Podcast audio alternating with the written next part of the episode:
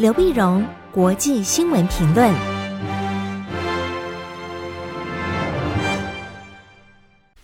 各位听众朋友，大家好，我是台北东吴大学政治系教授刘碧荣，今天为您回顾上礼拜重要的国际新闻呢。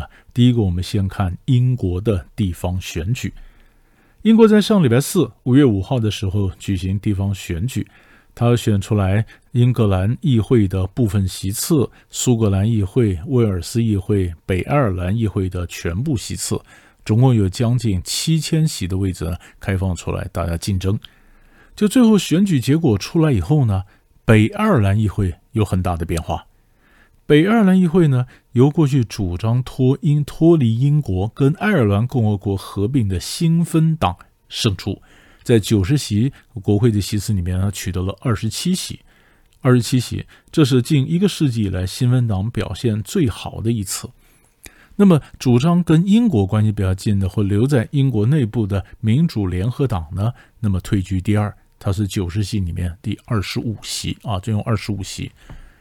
因为我们晓得北爱尔兰呢，这爱尔兰岛啊，那么分出北部的北爱尔兰，它是英国就联合王国英国的一部分。那南部的是爱尔兰共和国，爱尔兰共和国呢，它多半都是天主教。那北爱尔兰呢，新教，那么或者是英叫英国国教。所以每一次选举的时候呢，大家争的就是统还是独啊，是留在英国里面还是脱离英国，或者说新教和这个天主教的一个竞争哈。那么几乎都是成为选举的主轴。那这次呢，新芬党打了一个比较好的一个策略，就是淡化了他跟爱尔兰共和国合并的这样的主张，就不谈统独了，不谈是不是脱离英国，然后跟爱尔兰去合并。他强调主打是民生的问题。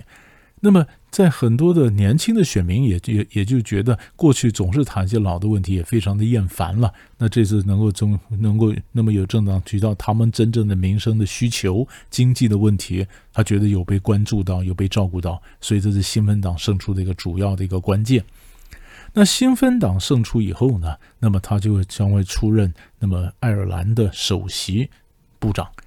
首席部长，那根据一九九八年。那么，英国伦敦当局啊，跟爱尔兰地方议会达成的一个权力下放的一个协议，当时叫做“那么耶稣受难日协议”。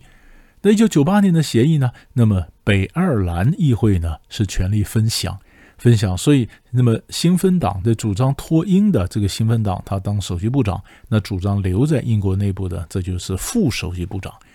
啊，副首席部长，副首席部长呢？那么，那么，共这样才能够合作，分享权力，让政府能够运作。但是问题是，民主联合党呢，他表示不愿意在新闻党底下去担任副首席部长，啊，不首受副首席部长。那么，所以在所以这样子，嗯、呃，那么，那么他在提出，那这政府就组不成了，组不成了，所以就需要经过谈判妥协了。妥协于是，那么民主联合党提出一个条件，他说。这个 Boris Johnson 呢，就英国首相 Johnson 呢，跟欧盟谈的脱英的条件的是里面呢，关于爱尔兰的疆界的问题啊，那么英国方面让的太多了啊，那是叫做爱尔兰议定书。因为晓得这个英国脱欧之后呢，爱尔兰共和国它还是欧盟的一个会员呢。那北爱尔兰是英国的，那北爱尔兰脱欧了，那爱尔兰共和国它它还在欧欧嗯在欧盟里面。那么，请问，那这个边界到底怎么划呢？中间包括的，嗯，这个证证照啦，包括税收啦，到底怎么划？当时当然就有一个比较宽松的一个规定，宽松规定呢，主张留在英国里面的这个一民主联合党，所以他让的太多了，让太多了，他主张这个爱尔兰议定书要重谈。那如果能够重谈，他才可能要加入到这个呃，跟这新芬党共同组成政府。但问题是，重谈的不是北爱尔兰的问题啊，这牵涉到英国跟欧盟和爱尔兰共和国这三方的这个关系，从而要整个调整。所以能不能重谈，谈得了，谈不了？那北爱尔兰情况又是怎么样？这就充满了太多的变数。而且更值得注意的是，就算新芬党他当选了，然后他出任了第一，就是首席部长。也不等于北爱尔兰马上就脱离英国，因为根据一九九八年的耶稣受难节的一个协议呢，要脱离英国或者加入爱尔兰共和国，那必须要公投啊，公投要爱尔兰共和国跟北爱同时举行公投，大家都同意北爱才可能加入到那么呃爱尔兰共和国。可是，那么北爱的公投能不能举行？什么时候举行呢？不是北爱决定，是伦敦方面决定的，所以当然不会这么快。那也有分析家指出呢，新芬党事实上他在北爱有，他在爱尔兰共和国也有新芬党的这活动。那二零二五年之前，爱尔兰共和国的众议院呢也可能进行大选，而新芬党也有可能拿下了爱尔兰共和国的众议院的多数席次。那这样子，呃，整个局势又不太一样了。因为新芬党如果在爱尔兰共和国也也掌握了，在北爱的议会也掌握了，诶，那这是不是表示，那么北爱尔兰将要脱英？那是不是一个新的变天的一个情一个情形？那么这让我们就要看，它不会那么快。可是呢，这个呃，已经一个门已经打开了，后面会有什么变化呢？就很值得我们持续去关注。第二个选举我们要看的是五月九号菲律宾的大选。菲律宾在五月九号举行大选，结果果然跟大家所预期的一样，就是前独裁者马可仕的儿子小马可仕大胜，啊，大胜，他击败了那么女就女性的这个副总统啊罗贝多，啊，就是杜特地的副总统罗贝多。罗贝多呢，他刻意穿起粉红色的衣服，想要发起粉红浪潮啊，结果后来显然没有成功啊。那么小马可士呢，他当然非常会包装自己，他是强调强调马可他父亲马可士执政的时候呢，那么的经济上的一个呃繁荣啊，所以经济的黄金时代，他当然就不会提他他们家族被指控他贪污将近二十亿美元之多，然后他的专制他独裁。我们晓得老马可士啊，在菲律宾执政二十年，这二十年呢，他实行戒严。啊，当然也不民主。最后是一九八六年的时候呢，就被人民力量、人民群众走上街头，结果造成暴动，拖下了马克思，就马克思流亡到夏威夷，所以全家到夏威夷。到一九九一年的时候呢，他们才返回菲律宾。回菲律宾呢，希望重返政坛。那很有意思的是，也果然让他们能够重返政坛。那马克思的呃太太伊美黛。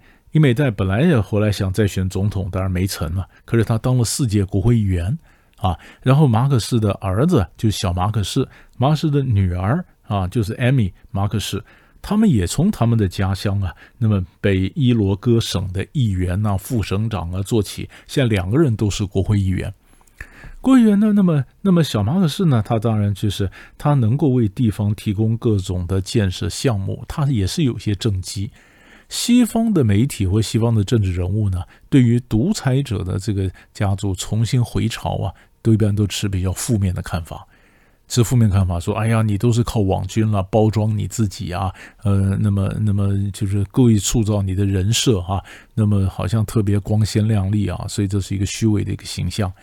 可是菲律宾人觉得说他是有政绩的，他是得到大家的支持啊。”啊，所以他是一个，而且而且他票数领先罗贝多这么多，他是一个压倒性的一个胜利，所以就变成一个呃这个呃小马可仕的时代，而他的副总统呢，他找的是杜特蒂的女儿莎拉。本来在去年的时候呢，去年十月，莎拉还是在选举时候，他的民调是领先小马可仕啊，后来莎拉就不选呢，怎么就不选？不管人家怎么劝进啊，他就不选总统，不选总统。后来小马可仕就应邀请他，那你不要搭档选副总统好了，啊，所以这样子可能这样子整个出来，出来当然就关心了。那小马可仕出来，当然你要面对的是同样的问题，菲律宾的问题啊，经济问题也多啊，那很多这个呃呃跟这个大国的关系啊，也值得他去调整，因为他首先就看到美国跟中国的关系。那小马可是呢，他基本上是相对来讲是亲中的，亲中的，他跟中国关系不错，他也主张呢要发展跟中国发展更亲密的关系。那么至于呃联合国对于这个这这仲裁的呃南海的问题，这个仲裁仲裁的判决呢，他觉得根本就就不要理他了，仲裁就算了啊，不要算了。那么但是呢，他也不可能真的反美。因为他们流亡时候住在夏威夷嘛，他跟美国的一些政要关系也不错啊，所以你会发现他会在亲中但是不反美的情况下，那么开启了菲律宾的政治的一个新页。那这个政局是怎么走下去？是不是能真的解决菲律宾的一些经济的问题啊？那么符合人民的期待啊？这是我们持续关注的一个脉络。最后呢，我们再看一下英国，呃呃，欧洲和这个俄罗斯。欧洲呢，主要看着欧盟啊。欧盟在上礼拜三呢，那么五月四号的时候呢，欧盟这个执委会的这个主席啊，范德莱恩就说，那欧盟要设定一个时间表，那么逐步的要就要禁止俄罗斯的石油还有炼制的这个油。当时呢，就是就是呃，欧洲对俄罗斯的油气太过依赖了，太过依赖了，所以他他要全面的禁止俄罗斯的这个分阶段的禁止俄罗斯的石油。当时执委会定的时间表是六个月内逐渐的禁掉俄罗斯的原油，到年底前呢，所有的炼制的这个石油呢也同步的把桌面禁掉，就很快。那这一禁了以后，当然欧盟里面不是每个国家都同意啊。美国要同意，匈牙利、斯洛伐克、捷克、保加利亚就反对，就反对。他说：“你这个时间太快了，我没办法转得这么快啊，没办法转得这么快。”所以在上个礼拜，本就礼拜三刚是这个范德莱恩刚宣布以后，各就开始谈判呢。这因为他们要二十七个国家都同意才能够就是进行这个制裁案呢。但这四个国家反对，三个国家反对呢，这个上周本来有一个初步的妥协，他们同意呢，欧盟就同意匈牙利跟斯洛伐克，你晚两年，你到二零二四年再全禁。捷克呢，二零二四年六月，啊，本来是匈牙利、斯洛伐克是二零二四年底全禁，捷克呢，二零二四年六月。等待这个连接意大利、奥地利、德国的天然气管接到捷克以后，你就可以卡掉对俄罗斯的依赖了。保加利亚说：“那我怎么被闪一边呢？我也要求，我也要延长两年呢。”，啊那么欧盟的讲法就是：那你旁边靠黑海啊，你从海上呢比较容易找到替代的能源呢。前面的三个国家是陆陆地陆锁国，它没有靠海啊，所以它比较依赖油管呢。那保加利亚说不是，是保加利亚说我们这边最大的炼油厂那是俄国的多国跨国公司在经营啊，他不可能不用俄国油啊。你这一禁掉以后，这油炼油厂一关门，它有多少的经济，多少的人依赖着炼油厂，这没办法，所以没办法。所以这个谈判呢，到这礼拜一还在谈，就表示全部要禁掉也不是那么容易啊。那大家也在看呢，那五月九号的时候，俄罗斯不是他的这个胜利日嘛？普丁会讲什么话？有什么话会？他怎么讲话？怎么为战争的定位？大家可以看出来，战争将会怎么样的结束？就没想到，普丁也只是谴责西方而已，并没有一个明显的结束战争的一个说辞，也没有宣战，也没有正式的升高什么战争，没有，没有。所以大家等了半天，普丁也没讲什么有重要的线索、重要的话出来。所以呢，这个俄乌战争还在焦灼之中。